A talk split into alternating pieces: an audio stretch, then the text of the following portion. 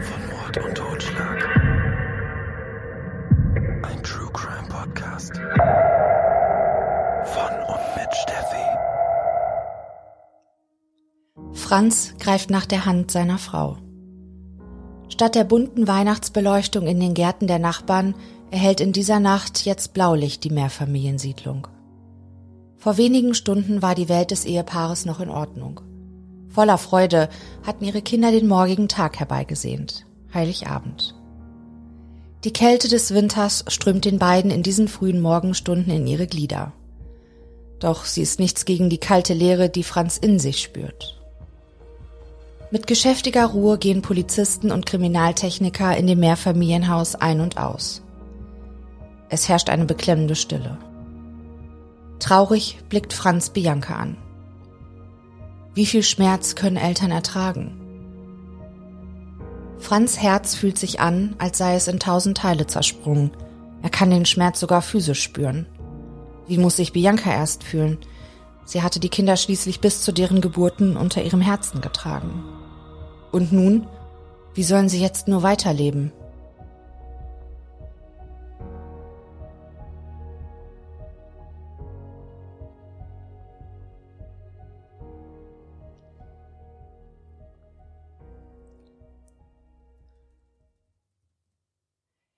Bianca kommt 1973 zur Welt. Mit ihren Brüdern lebt das kleine Mädchen im niederösterreichischen Ötztal.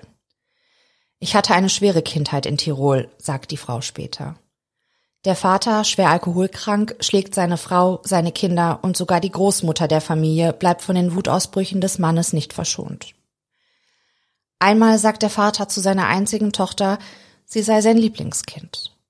Das kleine Mädchen fragt ihn daraufhin verwundert, warum er ihr denn dann immer zu weh tue. Der Vater erwidert darauf, er würde sie doch gar nicht schlagen. Kann er sich im Alkoholdelirium nicht mehr an seine Gewalttätigkeiten entsinnen oder verdrängt er die Erinnerungen einfach? Bianca absolviert eine reguläre Schullaufbahn.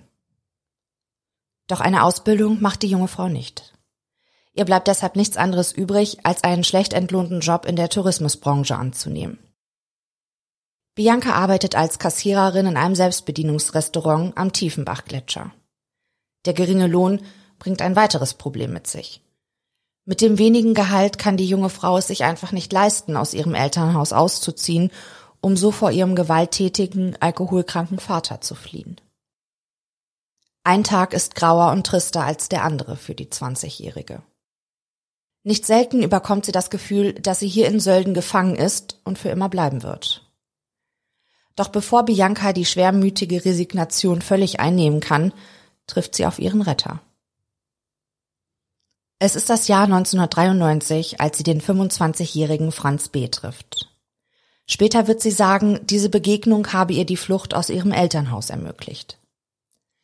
Der junge Mann aus der Schweiz, von Beruf Landwirt und Baggerfahrer, genießt seine Skiferien in Sölden. Den ganzen Vormittag ist er auf den Pisten unterwegs gewesen. Hunger und Kälte treiben Franz in das Selbstbedienungsrestaurant am Tiefenbachgletscher.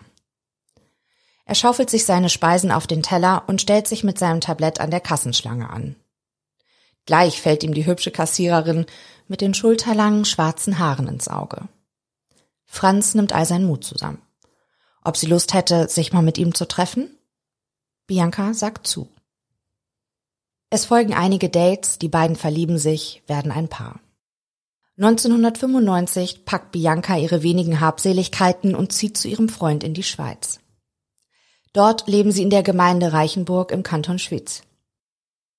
Der Kontakt zu Biancas Eltern bricht nach ihrem Umzug ab und auch ihre Brüder sieht die junge Frau jetzt nur noch sehr selten. Franz besorgt seiner großen Liebe einen Job als Kellnerin. Doch es kommt zu Unstimmigkeiten zwischen Bianca und ihrer Chefin. Nach nur einer Woche kündigt Bianca ihren Job wieder. Auch ihre nächste Anstellung ist nur von kurzer Dauer. Während ihrer Schicht geht der Betrieb in Flammen auf. Bianca ist wieder arbeitslos. Gelegentlich arbeitet die junge Frau jetzt in Teilzeit, die meiste Zeit ist sie jedoch zu Hause. 1996 heiraten Bianca und Franz. Sie bauen sich ein gemeinsames Leben auf. Der 28-Jährige hat sich mittlerweile in der Tiefbaubranche selbstständig gemacht. Um ihren Mann in der Firma unterstützen zu können, macht die 23-jährige Bianca eine Weiterbildung und kann Franz so im Büro und bei der Buchhaltung helfen. 1998 zieht das junge Ehepaar dann in die Mehrfamilienhaussiedlung in Horgen. Angenehm im Umgang war sie, nicht hochnäsig, beliebt bei den Leuten, normaler Durchschnitt eben, erinnert Franz sich später. Auf Außenstehende wirkt das junge Paar verliebt und zufrieden mit ihrem Leben. Streit hätten sie eigentlich nie gehabt, erzählt Franz später. Wir hatten es sehr gut miteinander. So schätzt zumindest Franz später seine Ehe ein. Erst im Nachhinein denkt Franz an einige Begebenheiten, die ihn damals nicht nachdenklich stimmten, heute für ihn aber in einem ganz anderen Licht erscheinen. Da war zum Beispiel der Anruf von Bianca, die ihm panisch sagte, er solle sofort nach Hause kommen, vor der Haustüre stehe ein Mann, der sie bedrohe. Franz raste nach Hause, doch dort angekommen war von einem gefährlichen, unbekannten Mann weit und breit keine Spur mehr. Einige Wochen, nachdem Bianca angeblich von dem fremden Mann an der Haustür bedroht wurde, weckte sie Franz eines Nachts. Jemand ist bei uns eingebrochen, rief sie ganz aufgebracht. Und tatsächlich, die massive Eingangstür schien aufgebrochen worden zu sein. Der vermeintliche Einbrecher hatte die Bankkarten des jungen Ehepaars mitgehen lassen. Sie rufen die Polizei. Noch in der gleichen Nacht werden 1000 Franken, rund 1005 Euro vom Konto der Bs abgehoben. Doch woher hatte der Dieb die PIN der Bankkarten? Denn die kannten nur Bianca und Franz. Im Nachhinein, klar, ergibt das alles Sinn, resümiert Franz später. Aber wer verdächtigt schon den eigenen Partner, wenn der neben dir steht? erklärt der Mann seine damalige Einschätzung der Lage. Auch seien Kreditkarten von Franz B.s Familienmitgliedern auf zunächst mysteriöse Weise abhanden gekommen. Erst später kam heraus, dass Bianca ihrer Schwägerin die Kreditkarte gestohlen und Geld vom Konto der Frau abgehoben hatte.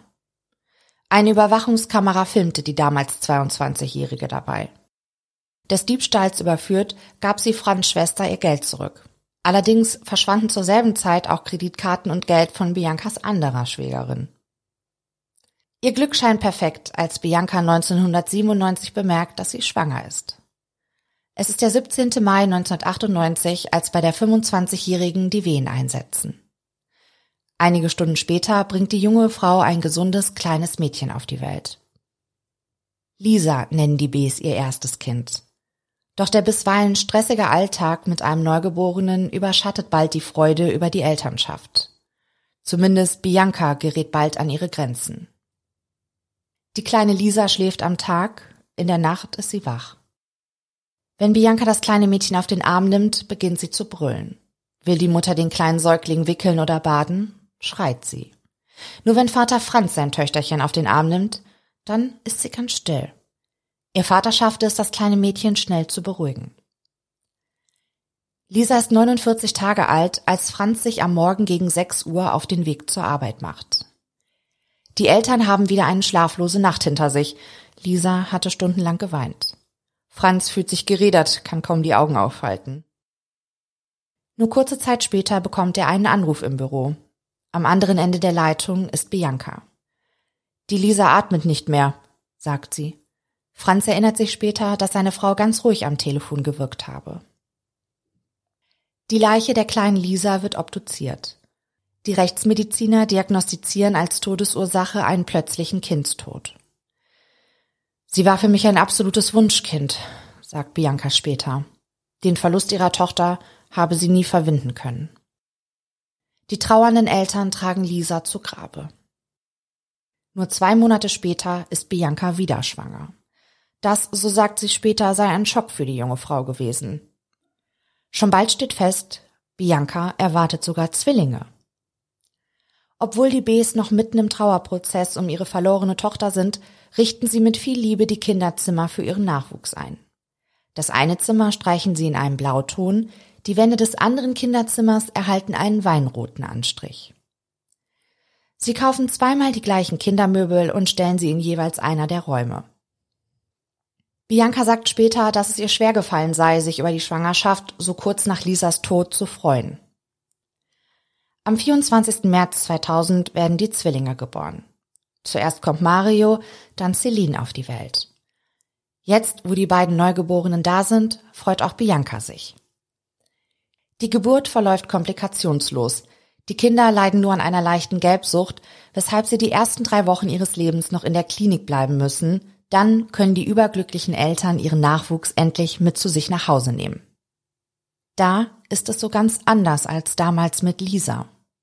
Die Zwillinge sind am Tag wach, in der Nacht schlafen sie. Wenn eines der Kinder weint, tätschelt das Geschwisterchen ihm beruhigend den Kopf. Mario und Celine machen alles gemeinsam.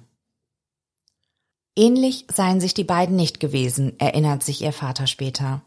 Celine war robuster als Mario und überragte den Jungen schon bald über einen Kopf.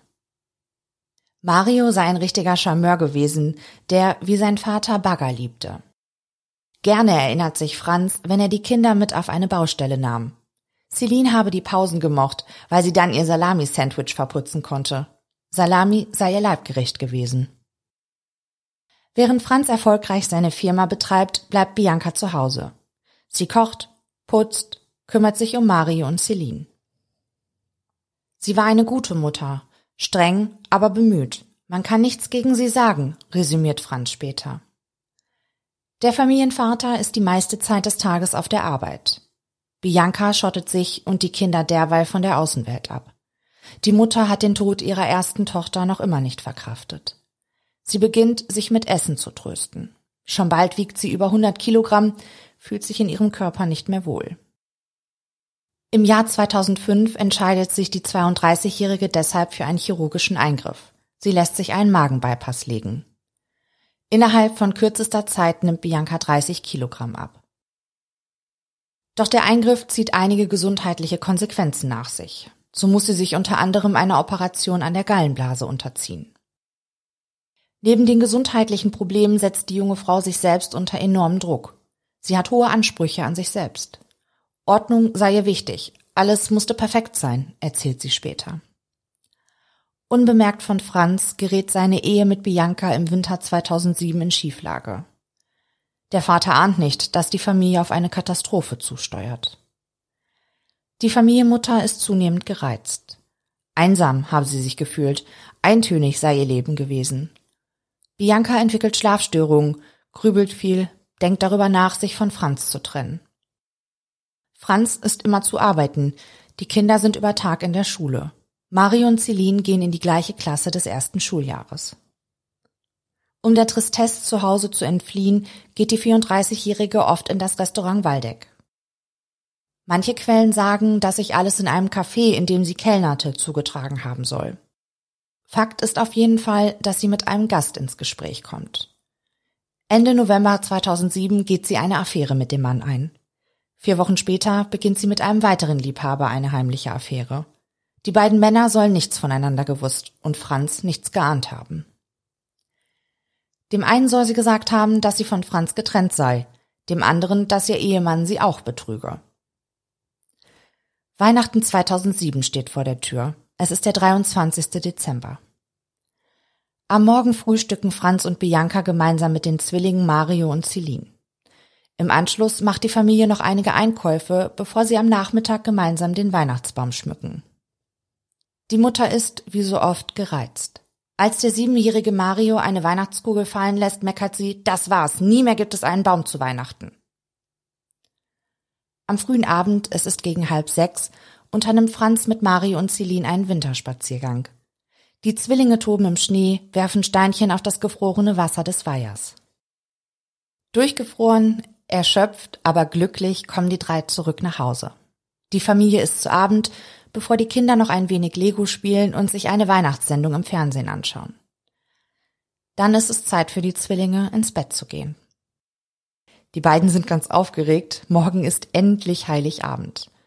Voller Vorfreude fallen Mario und Celine in einen tiefen Schlaf. Gegen neun Uhr am Abend bekommt Bianca eine SMS. Wenn einmal aus dem Himmelszelt ein Stern in meine Hände fällt, verpack ich ihn und schick ihn dir, denn Glück für dich, das wünsch ich mir. Träum süß. D. schreibt dir einer ihrer beiden Liebhaber. Franz bekommt nichts von der Nachricht mit. Gegen 23 Uhr geht das Ehepaar zu Bett. Schnell schläft Franz ein. Gegen 2.15 Uhr in der Früh wird der Familienvater unsanft geweckt. Bianca rüttelt fest an seiner Schulter. Etwas sei nicht in Ordnung, flüstert sie. Verschlafen steht Franz auf. Leisen Schrittes geht er aus dem Schlafzimmer in den Flur. Es ist eiskalt in der Wohnung der Familie. Den Grund dafür findet der 39-Jährige schnell. In einem der Räume steht ein Fenster sperrangelweit offen. Schockiert bemerkt Franz, dass Schubladen und Schränke geöffnet sind. Scheinbar war jemand bei den Bs eingebrochen. Sofort eilt der Familienvater in das Kinderzimmer von Mario. Der kleine Junge trägt seinen blauen Pyjama, sein linker Arm umklammert ein Kuscheltier. Auf seinem Gesicht liegt ein Kissen. Franz stürzt zu dem Bett des Kindes. Entsetzt muss er feststellen, dass sein Junge nicht mehr atmet. Sofort rennt er in das Kinderzimmer seiner Tochter. Auch das Gesichtchen von Celine ist mit einem Kissen bedeckt. Auch sie scheint tot zu sein. In den Morgenstunden des 24. Dezember 2007 geht um 2.22 Uhr und 25 Sekunden ein Anruf in der Notrufzentrale ein. Bei uns ist eingebrochen worden und sie haben die Kinder umgebracht, ruft Franz verzweifelt in den Telefonhörer. Was bitte ist passiert? fragt der Polizist am anderen Ende der Leitung. Beide Kinder wurden umgebracht, wiederholt Franz mit tränenerstickter Stimme. Fassen Sie nichts an, weist der Polizei den verstörten Vater an. Was ist mit Ihren Kindern? Sie wurden umgebracht, wiederholt der 39-Jährige das Unfassbare. Das kann ja gar nicht sein, entfährt es dem Beamten. Sie sind beide tot, wimmert Franz. Wir schicken sofort jemanden los, wir sind gleich bei Ihnen, spricht der Polizist aufgeregt. Es dauert nur wenige Minuten, bis die ersten Polizisten vor Ort sind. Nur wenige Momente später trifft das medizinische Personal ein. Bianca steht im Hausflur, als die Polizisten, Sanitäter und Notärzte in den ersten Stock in die fünfeinhalb Zimmer Wohnung der Familie laufen. Dort treffen sie auf den sichtlich schockierten Franz. Er führt sie zu Mario, doch der Notarzt kann keinen Puls mehr bei dem Kind fühlen. Parallel untersucht ein Notarzt Celine. Das Mädchen lebt noch. Ist dem Tod aber näher als dem Leben. Sanitäter und Notärzte beginnen verzweifelt um das Leben des Kindes zu kämpfen. Doch all ihre Bemühungen sind vergeblich. Wenige Minuten nachdem die Retter in die Wohnung kamen, stirbt Celine in ihrem Kinderbettchen. Während Polizei, Mordermittler und Kriminaltechniker noch in den frühen Morgenstunden mit der Spurensicherung und ihren Ermittlungen beginnen, verlässt das Ehepaar B ihre Wohnung, die zum Tatort geworden ist. Franz greift nach der Hand seiner Frau, als sie gemeinsam aus der Haustür in die kalte Winternacht treten. Zwei Polizisten kommen auf die Eltern zu. Sie begleiten Franz zu dem einen, Bianca zu einem anderen Streifenwagen. Die kommenden Monate werden die beiden in Untersuchungshaft verbringen. Zunächst schien die Vermutung der Eltern plausibel, der oder die unbekannten Täter seien in die Wohnung der Familie eingebrochen und hätten die Zwillinge Mario und Celine getötet. Das offenstehende Fenster, die herausgezogenen Schubladen, die entleerte Handtasche von Bianca, die verstreuten Kleidungsstücke auf dem Boden. Doch noch in der Tatnacht kommen den Kriminalisten erste Zweifel. Sie finden keine Spuren, die auf einen Einbruch schließen lassen. Die Unordnung war zu wenig unordentlich, das war kein Einbruch, erklärt die Einsatzleiterin später. Die Wohnung wirkt steril, übersauber und überordentlich. Die Vermutung der Kriminalbeamten wird bald bestätigt. Es findet sich keine fremde DNA. In der Nacht, als die Zwillinge ermordet wurden, war kein Unbekannter in die Wohnung der Familie eingedrungen. Die DNA der Mutter hingegen lässt sich auf den Schubladengriffen und am Fenstergriff, an den Kleidern und unter den Nägeln des ermordeten Marius nachweisen. Bald liegt den Ermittlern auch der Obduktionsbericht der Rechtsmedizin vor. Die Kinder starben den Erstickungstod. Den Todeszeitpunkt legen die Experten auf den 23. Dezember 22.45 Uhr bis zum 24. Dezember etwa 2.45 Uhr fest. Doch eine Frage bleibt. Wer hat den Zwillingen das angetan? Franz oder Bianca? Oder beide? Nur sie kommen als Täter in Frage. Im Gegensatz zu Franz verstrickt Bianca sich in Widersprüche. 19 Mal wird die 34-Jährige verhört.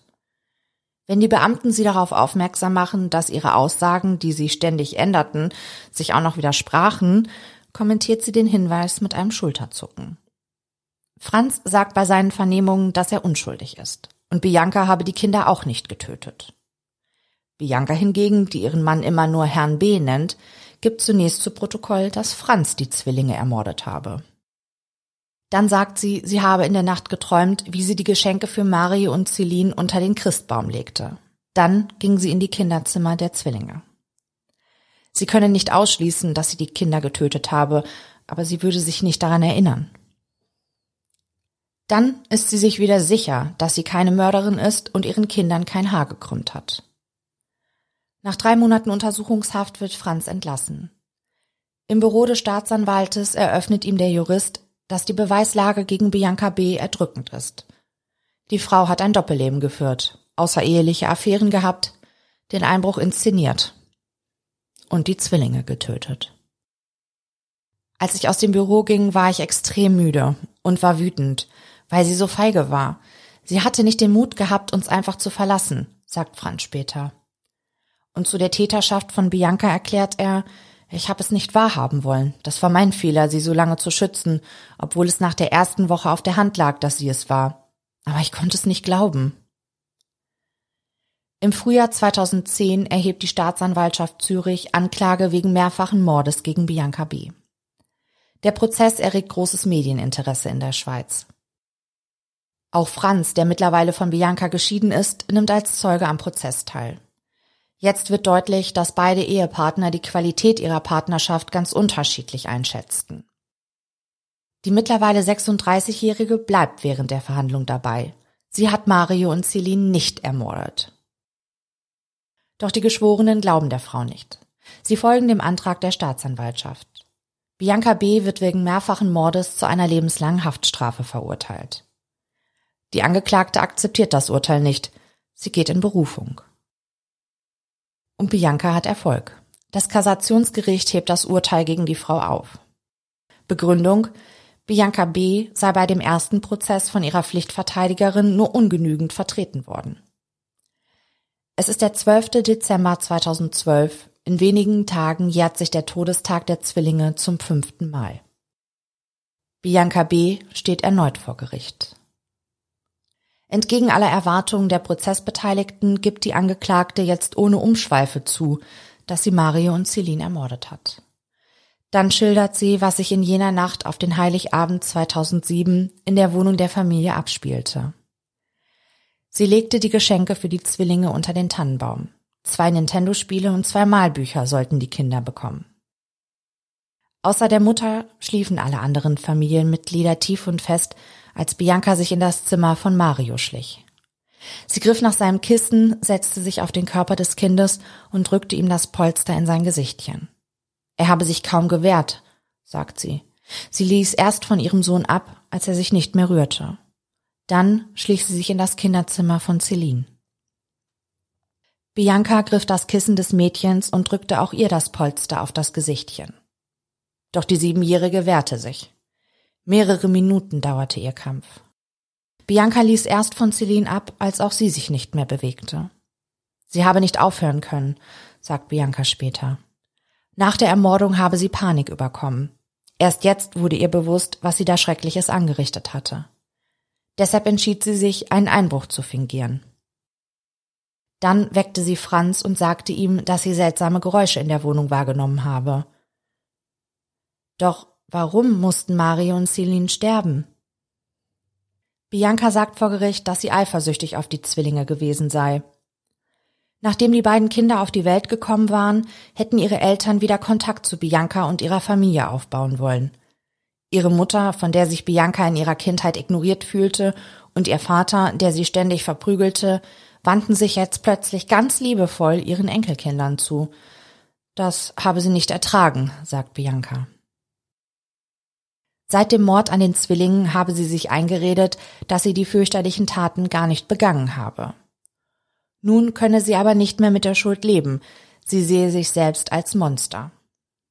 Bianca will jetzt reinen Tisch machen und lässt eine Bombe platzen. Mario und Celine sind nicht ihre ersten Opfer.